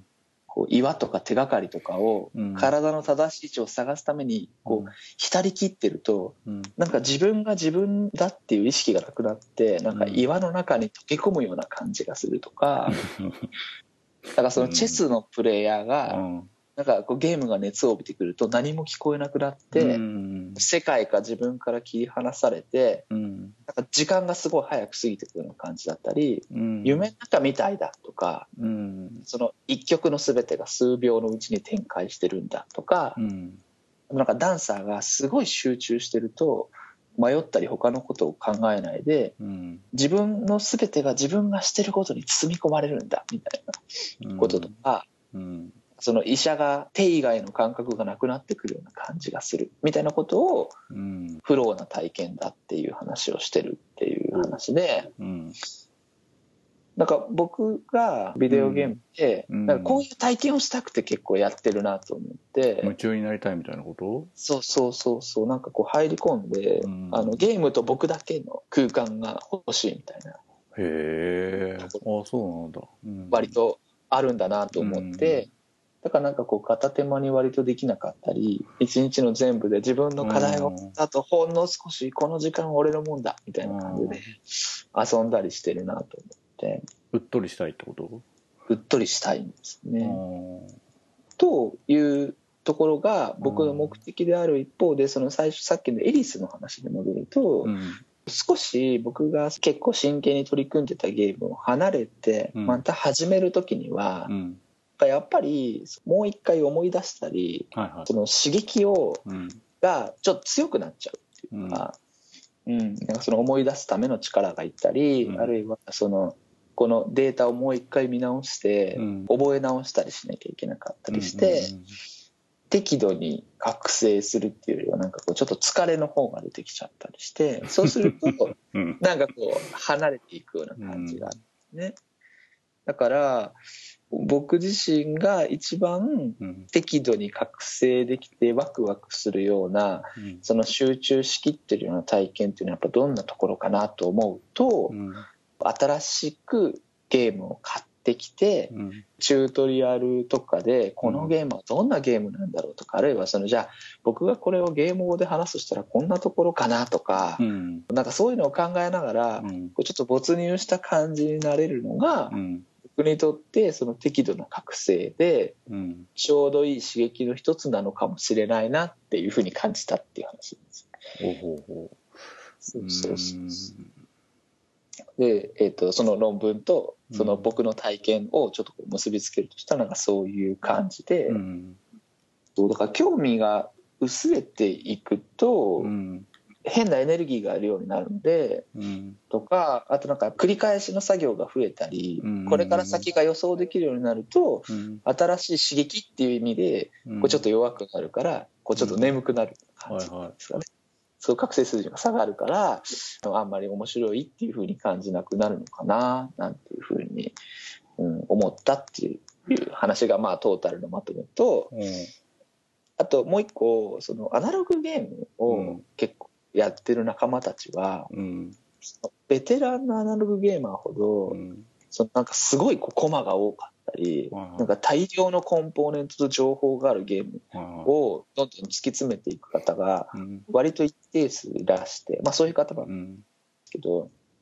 あとはこう単純ながらもこう隠された情報から裏読みをしなきゃいけないとかうん推理とか予測とかなんかこううん予想みたいなものをうん考えなきゃいけないようなものだったりしてうんで僕はその一方で高鍋さんにも紹介したこうんうちょっとアクション要素があるようなうんお化けキャッチお化みけキたャッいチな面白いよねうん、なんかああいう遊びでこういう遊びがあるんだよって言ってああなるほどこれは新しい遊びだみたいな,、なんかうそういうものにこう手を出していく感じがん結構楽しいなと思っていてうんずーっとこう今バーッと僕の思ってることをワイワイと言って バッとばらない感じではあるんですけど。うんその僕が捉えてるその秋とか、うんそのゲームの話だったりするんですけど、うんゲームを作る人とか、うんまあ、あるいはまあ高鍋さんがそのプレイヤーとしてうんゲームが飽きるっていうことをうんどんなふうにこう捉えているというかあーなのかなっていうふうに思ったりしてるところなんです今ちょっとで僕のちょっとあのメモっぽいやつを貼りましたもう諦めたよこの人ついにちょっと待ってねはいあーあーはいはい飽きるゲームゲームね俺すごい飽きるしうんうんうんはいあの飽きないゲームの方が少なくては例えばゲームめちゃめちゃ買うんですよだいたい平均年に150本ぐらい買ってるんですよいうんうんうんうんでそのうちあこれちゃんとやろうって思うのは10本ぐらいなんですよはいはいはいはいってことは1割ないってことだよねうんうんううんんでどういう時に飽きるかっていうとうんやっぱその世界にコミットできない時が一つ、はいはいはいはい要するに自分が迎え入れられてないなってうん思う時うんうんうんが一つと、もう一つは、うんはいはいうん分かりましたっていう時、うんうんうんうんうんうん 繰り返しねっていううんうんうんうん時、あのやっぱり作る身分っていうのもあってうんうんうんうん1ターン目はやっぱ構造分かるまでっていうのが1ターン目なんだよね。うんうんでその構造を使っった時に自分でこう可能性を広げるわけですよ想像の中で。てうんうんうんうんうんでそれがある種予定調和でもあるんだけどそこうんうんうをん超えた時にやっぱ次が見たいなって思うわけ。うんだから、うんうんまあ、音楽でも何でもそうだけど1曲目と2曲目の間とかがすごい大事でうんうんうん1面が終わって次の面に来た時になんか新しさが来るとうんその先もやってみようかなって思うしその刺激が何段階も続くと、あ最後まで見なきゃなこれはってなるんだよね。で、うんうんうんまあ、俺は特にアクションゲームが好きでアクションゲームはそこがすごい生理的につながってるからうんうんうんうんうん1面と2面と3面で同じことやってたら面白くないわけ。はいはいはいはいはいで特にだらだらマップをな長く使い回されたりとかさなんか合間合間にムービーで、まあ、うんどんなに派手な演出だろうとテンポを切られたりしたら嫌なわけうんうんうんうんうんだからなんかそういうところが生理的に気持ちよくデベロップメントしていくものっていうのは、まあ、基本的にはいいゲームだなっていう解釈になるんだよね。うんうんうんうんで洋介はさどっちかっていうとさなんかこううん時間かかるゲーム好きじゃん。はいはいはいはいはいはいなんかそのウィザードリー系もそうだしあとサンドボックス系もそうだし、うんうんうんうんうんなんかそういう人の快感が全くわからないわけじゃないけどなんかその当たりを引くまでに時間がかかるっていうのもちょっともったいない気はするよね。うん、そうですね。これが当たりかはどうかなって判断するのにアクションゲームは下手すると5分かかんない時あるからはいはいはいはい。うわこのもっさり感無理だわっていうのでさもう5分か15分でもう見切る時結構あるかうらんうんうんうん。でもそれがさなんか信長の野望とかだったら5分15分で見切るわけにいかないもんね。そうなんです。それはわかります。うんうんう。ん、でなんかその構造をさうんうんうんなんとなく全体を把握するまでに多分数時間かかると思うんだよねうんうんうんうんうん。そういうなんかシミュレーション要素が入ってるものって。はいはいはいはい。で、まあ、今回のその「ゼルダ」に関して言うと、まあ、うんうん物量がすごすぎるって話を何とかしてると思うんだけど、うんうんうんうん。結局その俺が100時間飽きずに遊べたのは構造を理解しきれてなかったから100時間かかるかかってもあかーかってもねうんうんうん。でやっとそのミニチャレンジと祠を全部埋めてうん。なんとなくアウトラインが全部つかめてきて、まあ、今はねもうかなり飲み込めたゼルダうんがうんうん。ゴクンって消化できはたいはいはいはい。であの急激に飽きたんだよねうんうんうん。飽きたっていう。か、まあ、100時間以上遊んでますからなんか悪い意味で飽きたって意味じゃなくて、うんうんうん興奮が落ち着いたっていう方が近いと思うんだけど、はいはいはいはうんいだはかい。ら、まあ、人間関係でもそうだけどえこの人うんうん面白いどんな奥行きがあるんだろうって知りたい間はやっぱ興奮が続くわけですよ。うんうんうんうん。でもこの人ほんとつまんないそこが知れたわっていう瞬間にさうんうんうん。はい興味がなくなるっていうかさはいはいはいはい。それと同じでなんかその、うん根本にあるロジックが分かった気がするまでっていうのが俺はやっぱ楽しいというか夢中になれる時間だなとうんうんうんん。思う。し、うんまあ、アクションゲームはそれをやっぱ生理的に判断しやすいっていうのもあって、まあ、分かりやすい例で言うとさ「スーパーマリオ」なんてさうんうんうん。ジャンプのバリエーションしかできないわけ。はいはいはいはい。でもジャンプのバリエーションを飽きずに楽しませる種類が8の4面なわけうんうんうんうん。 8。ワールドの ×4 面かうんうんうんうんだ。からそれが10ワールド ×4 面だと長すぎるし6ワールド ×4 面だと短すぎるっていう判断がみんなの生理的な感覚と同じだったんだよねうんうんうんうんうんうん。それが飽きずに楽しいしみんながもっと最後までやりたいって思えたうんうん長さだったとうんうんうんだからなんか小出しにせざるを得ないわけ刺激が続くっていうことに関してはいはいはいはいだけどそれが複雑すぎてもいけないし簡単すぎてもいけないし急すぎてもいけないし、緩やかすぎてもいけないわけだかうんうんうんうんらそのコース料理の見せ方の順番とか量とかテンポうん感うんうんうんみたいなことでゲームはできてると思うんでうんうんうんうんままあ、僕が最初に入った会社はゲームはうんおもてなしだっていうはいはいはい。ことを教わったんですけど、まあ、中身は教わってませんけど、おもてなしだって言葉を教わったんですけど、うんうんまあでも年を重ねるにつれなるほどなって重みを増してくる言葉ではあるよね。うんうんうんうんおもてなしってさこっちがさサーブするんだけどさサーブって従えることでもあるからさ、うんうんうんあのどんなお客さんの都合にも合わせられるだけの幅を持ってなきゃいけないんだよねこっちに。はいはいはいはいはい。ゲーム側がそのお客さんの生活リズムなりゲーム内のテンポなりを受け止められなきゃいけないんだよね。うんうんあるいは受け止めてる気にさせなきゃいけないんだよね。うんうんうんうんうだんから陽介がさっきその面白くても途中で飽きちゃうことが飽きちゃったり忘れちゃったりすることがあるっていうのはその生活を支えきるだけの幅がなかったんだよね、きっとゲーム側に。うんうんうんうんうんまあ、あるいはうんうんその陽介の普通の生活側にゲームを受け止めるだけの余裕がなかったって言い方ももちろんできるけど、はいはいはいはい。うん、でもいいゲームっていうのはどんなタイミングで続きをやっても割とすんなり戻れるというか。うんうんまあうん今回の「ゼルダ」もすごいいい例だなと思うのは本編とそうじゃないものが全部パラレルに無数にもう100本以上走ってて、うんうんうんまあ、本編忘れてたとしても目の前にあること、関心があることをつないでるだけで楽しいっていうねうんでそのうち思いい出したら本編に戻ってもいいっていう構造になってるじゃん。はいはいはいはい。良くないゲームはやんなきゃいけないことが1個しかなくてそれを思い出すことも難しいし、うん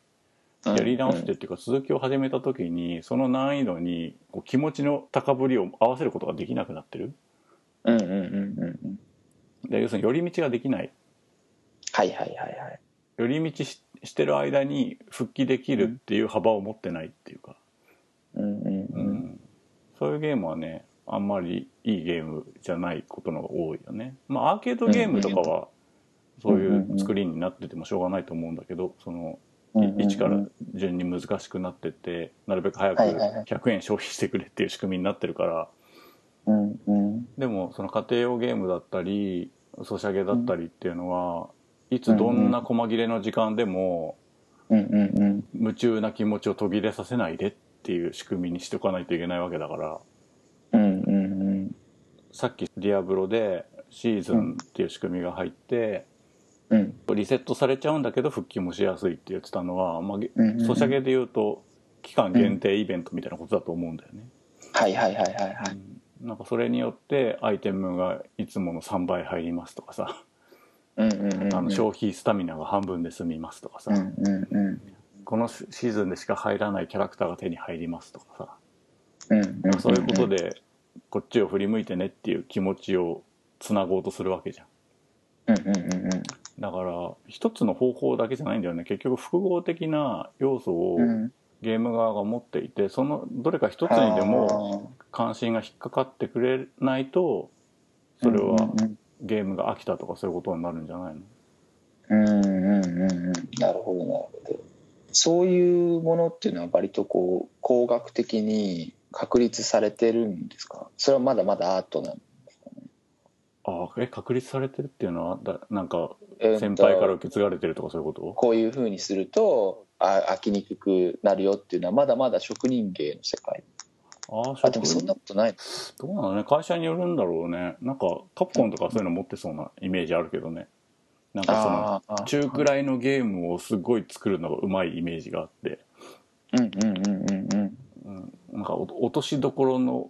巧みさみたいなものはいつも感心してるうーん必ずしも100点じゃないんだけどなんか70点ぐらいのゲームを期間内に作るのは超うまいみたいなあイメージがすごいあるでそれはなんか先輩からこうなんか脈々と、まあ、同じジャンルのものでもいいけど受け継いでるものがあるんじゃないかなって勝手に想像してるけどね、うーんなるほどねまあでも同じジャンルのゲームを作り続けてる会社は少なからずあるだろうねなんか RPG 得意な会社とかはさあうんの、うんうん裏に流れてるシステムとか絶対同じだろうからはいはいはいそこでこんな工夫してこんな裏技で作っちゃったんだよみたいなスクリプトの技とかありそうだし、はいはいはいはいうん逆に利用して作りましたみたいなさうんうんうんうんでも俺は一度も企画の先輩がいたことがない のであそっか俺すごねい誰にも習ってないから何もこれが正伝ですよっていうなんか教わったものがないので、うん俺が想像で作ったものしかないので、うんうんうんうんまあ、何とも言えないんだけどうんうんまあでも一番これかなって思うのは一つだけあってうんうんうんなんかちょっとガンダムに例えると分かりやすいんだけどガンダムってねほうほうほうほガンダムとガンキャノンとガンタンクっていうのがいて、ううんうんうんまあ、それ以前のロボットっていうのはなんか空と陸と海って分かれてたのをなんかうんうんうん近距離攻撃用中距離攻撃用遠距離攻撃用って分けたのがガンダムなんだってほうほうほうほうでそれを今例えに使ったのはうんうんうんユーザーの関心に例えるのにいいなと思ったんだよね、うんうんうんうんまあ、例えばゼルダだとしますよねうんうんうんうんゼルダのユーザーが持ってる目的っていうのを近距離用中距離用遠距離用って分けて考えるとほう遠距離の目的っていうのはうんうんうんガノンを倒すことうんうんでうんこれはゲームを通してずっと忘れないで持ってるし最後にたどり着くまで達成できない、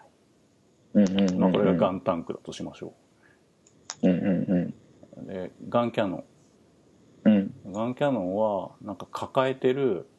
祠とか、ミニチャレンジだったり、えっ、となんかその村の困ってることとかちょっと中くらいのストーリーを助けてあげること、うんうんうんうんうん今すぐ達成できない頭を悩ませてることをうんうんうんそれをクリアするのが、まあ、ガンキャノンだとしますよねはいはいはいで次ガンダム近距離うん目の前の草を切るとルピーが出てきますとかうんうんうんうん壺を投げて割ってもいいよとかうんうんうん襲いかかってきた敵を倒すうんうんうんこれが近距離の目標だとうんうんうんうんでこの近距離中距離遠距離っていうのが常うにんそのユーザーが頭の中に抱えて選べる状態にあるっていうことうんうんうんうんが楽しみが続きやすいはいはいはいはい緊はい張状態だとうんうんうんそれを意識してゲームの設計自体をすることはまあうん誰に聞いても正解だって言うと思うけどね、うんうんうんうんなるほどなるほどなるほどなるほどなうぁんなんかそういう意味では僕は近距離の刺激を日々楽しみつつ、うん気がついたらうん遠くまでたどり着いてたっていうようなうん楽しみ方をうん割とするからこそ、うんなんかこう時間がかかったりうん地味な喜びの刺激が延々と続くタイプのゲームの方がう、んなんか快適だなって思うのかもしれないなと思って今聞いていてうん思いました。うんうんうん、なるほど。だからゼルダで草を刈るのが楽しいっていう人結構いるんだけど草を刈るのが楽しいんじゃなくて、うんうんうんガノンのことを忘れないで草を刈るのが楽しいんだよ、うんうんうんうんうん。そうそうなんですね。うんそうなんですね。うんうんうん。そっかそっか。なるほどな。ちょっと、ちょっと、いや、ま、もともとまとまりある話じゃなかったんであれなんですけど、それはすごい面白いですね。うん、うん。あとあれだよねあのうん、この間あの社内旅行に行ったんだけどはいはいなんはか旅行に関する関わり合い方って千差万別じゃん、い。うんうんうんうん。でささっき陽介はチュートリアルの部分からその序盤の盛り上がりのところまでが楽しいって言ってたんだけど、うんうんうん、俺そこすげえだるいんだよいつも。でま あはいはいは旅い行の楽しみ方もいくつかあって、なんかその泊まる施設がうん、楽しいっていう人もいればそこを拠点にいろんなとこ行けるのが楽しいって人もいるしはいはいはいはい。食事が楽しいって人もいるしうんうんうん。あともう順路は全部決まってて連れてってもらって景色が変わることが楽しいって人もいるわけうんうんうんうんうん。あとそれを設計するのが楽しいって人もいるわけはいはいはいはいはいはい。でそれが全部同じベクトルを向いちゃってると面白くなくてそれらが混ざり合ってることのメンバーであることの方が楽しいなと思ってうんうんうんうん。だからゲームがそういう受け皿がないとダメだっていうのはそういうことなんだろうねってうーんうんだよね、うん旅うんゲームが旅行だとするとはいはいはいはいはいなんか連れてかれることしかできないゲームだとしたらさ、うんうんうん自分でプラン立てたいんだよって人の要望には応えられないわけじゃんうんうんうんうんうんうん綺麗なお風呂入りたいんだよっていう要望に対してさ「いやうん宿は泊まるだけの部屋なんですよね」っていう設計になってたらそこには答えられないわけじゃん。うんうんうんうんうんまあ、だから全部が全部答えることは無理かもしれないけどなんかなるべく多く抑えていく作りにはしやすいと思うんだよねそうやって考えると。うんうんうんうんうんうんなるほどなるほどうんそうするとまあ対策化していくっていうことと,、うんえー、とニッチなものに応えられるようなもう風呂好きな人はどうぞこのうん入浴施設でどうぞみたいな、あーものとかはいはいはうんとあるいはそのどんなニーズにももう大丈夫ですよみたいなこうレジャーランドのようないうんこうゲームと、うんまあ、少しこう分かれていくようなその今のそのゲームうんの作りみたいなことにもうんなってくるのかなっていう感じなんですかね。まあそうだろうねだからポケモンとかドラクエとかどうやっても対策化していく方向を免れないだろうしゼルダもそっちの方向を選んだんだなってすごい今回思ったし、うんサービス業としてはね全部答えますよってはいいはいうはいはい方向ではあるから、まあ、その中で中小企業とかはどういう切り口で生き残っていくんだろうなっていうのはずっとそれは、まあ、テーマではあるけど、うん風呂がどうかとか気にさせないような設定にするみはいはたいいなはいのは。はいよくありがちなそういうの切り口一発って言ったりするけど、うんうんううんんうんまあなんか映画的なゲームなんていうねフレーズがありましたけどうんもう今回は映画館ですで物語を楽しんでくださいみたいな、うんうん別に映画館風呂ないの困らないしみたいななんかそういううんうんあとはそのマインクラフトみたいなこうサンドボックスみたいなああいううん新しいオープンに楽しめる仕組みみたいなことがポンって出てくると、うんそこにこういろんなこう切り口だったり、うんこういろんな楽しみ方をしたいこうユーザーが入ってこれるような、その新しい場所になったりするのかなとかうんななんかいろんなこうイメージが今膨らんでるところですけど結局まとまってはいないんですけど。なんかこううんこれを軸に少しこう雑談をしたいなみたいなところが、うんまあ、今日の僕の持ってきたところなので、あのすごく面白かったです。うんうんお化けキャッチャーどういうとこが好きなのお化けキャッチはまあアナログゲーム自体は結構ゲームによってはそのゲームに触れた経験値の幅がうんゲームの強さを規定するみたいなところがそのなんだろうこれはワーカープレイスメントっていうゲームだから、うんこんな風に遊ぶと強いんだみたいなことがあったり、うんするんですけど、まあ、あれはもうアクションゲームなので、あの瞬発力とかうん判断力とかを単純にうんこう楽しんでワイワイできるみたいなこととかがうんちょっと楽しかったりするんですけどうんだからビデオゲームはそんなに僕アクション寄りじゃないんですけどうんアナログはアクション寄りなんだなってちょっと思ったりなんでだろうね。その場の人と対等に楽しみたいからだと思うんですよねきっと。うんでもなかなかビデオゲームはなんか僕一人で黙々と喜びをかみしめるものだっていう僕自身のイメージが強いのでうんあ自分の経験値に寄り添ってほしいってことか。そうそうそうなんうんだと思います、うんあの日々積み重ねができるようなものの方が気持ちがいいあー積み重ねかなるほどな、まあ、確かに昔よりは FPS 狙うのちょっぴりは上手くなったけどみたいな のはあるけどあーのはあるけど、でも俺はそうだなうんなんか10歳児ぐらいが楽しいやつがいいな、あなるほどなるほうど、んまあそれはねその近距離中距離遠距離のっていうよりはその武器の違いみたいなうんビームサーベルなのかうん、こうね、そうそう、その人が持ってる武器の違いみたいなところもあったりするのかもしれないですね、もう少し僕もこれをまた収録聞き直した、こういうの言い残したとか、うん、あるいは、あこの話すればよかったとかきっと思うと思うんで、うんなんかそこまで含めて、なんかまあうんちょっと楽しめそうなので、非常に面白かっ答えになってたのかわかんないけど。なんかそういうのを考えるのは結構僕にとって結構プロな体験っていうあ、か、 そうなん。そうそうあのゲームの時はさ、うん何そのゲームの情報にやっぱりこう酔いたいのなんかうん前さ、ななんか何の話したとか忘れたけどなんか割となんかちょっと俯瞰して見てるみたいなことを聞いたような覚えがあったんだけど、うんうんうん何の話したわけだったっけな、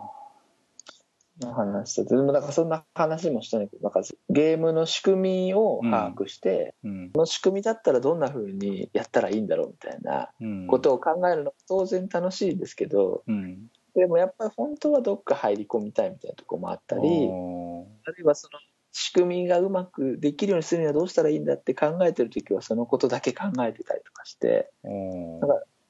その俯瞰してみたいっていうところにこう入り込んでたりとか。うーん集中して楽しくて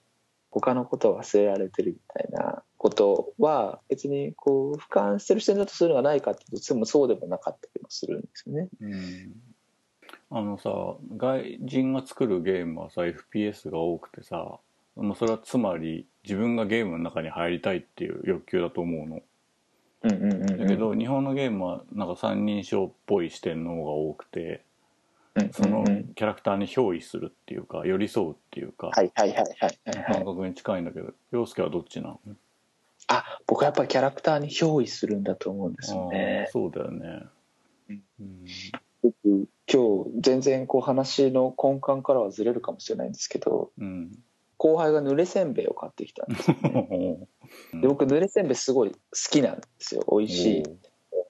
でその後輩がいなくなった後に同僚が、うん一緒に夜勤明けの同僚が「あの僕濡れせんべいそんなに好きじゃないんですあーまよ、あね好み分かれるよねでなんかあのせんべいなのになんかしっとりしちゃって どうかなと思うんですよみたいなことをせんべいのまくあ後輩がねうん言ってないいいなくなった時に言ってたんです、で僕はもうなんかその濡れせんべいにもう気持ちが乗っかっちゃってるからうん、そんなこと言ったって俺自分で好きにしっとりしてるわけじゃないんだからねと かなんかあの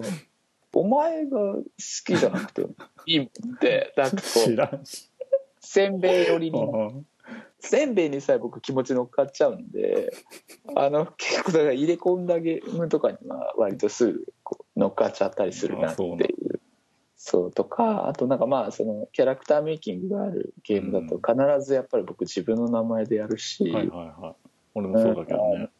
うん、あのお友達とかにもこう入ってもらったりしますしうん。今高鍋さんが錬金術師で頑張ってくれ てるうさんくせえ。そうそうそうそうなんですそうなんかなんかそういう意味ではやっぱり憑依するんだろうなと思って、うんやっぱなんかその役割を全うするみたいなことうんがゲームやゲームに限らず好きなのかねああそうかもしれない大事にしてることなんだろうねきっとね、うんうんう、うんんそうなんですよだからこうゲームにどう向き合うかっていうのはこう自分にとかあるいはまあ外の世界とどう向き合ってるんだってことにこうつながってるんだと思うんですけどきっと、ほう、うんまあ、ゲームも世界ですからね、まあ、そでもの世そ界でうだねそう言われてみれば俺はすぐ分かった気になりたいんだなっていうのは今露呈したけどねそう、まあ、うんどうなんでしょうね。 10, そう10分ぐらいやって分かった気になりたいああ、 なるほど。という人生の向かい合い方そうそう、まあ、そう、だからまあね、わかんない。それ、高野さんがどうかわかんないですが、僕自身はなんかこう、日々の快適なことを積み上げていくとかが、うん、あるいは大事なのかもしれないなとも思って。うん、そう、さっきね、高野さんのゲームやって、飽きる時のお話をちょっと振り返ると、うんあの、コミットできない時と、はいはい、わかりましたっていう時だっていうのが、うんちょっと思い出されて面白かったです。うんうん。うん。なるほど、なるほど。うん。ちょっと、まあ、あの、よりまとまらない感じではありますけ ど、うんあの、楽しかったです。はすいまいいせいん。かはないうん以上、ゲームもごもご、高鍋 VS でした。お送りしたのは、陽介と、高鍋でしたそれではまた次回までごきげんよう。さようなら。さよなら。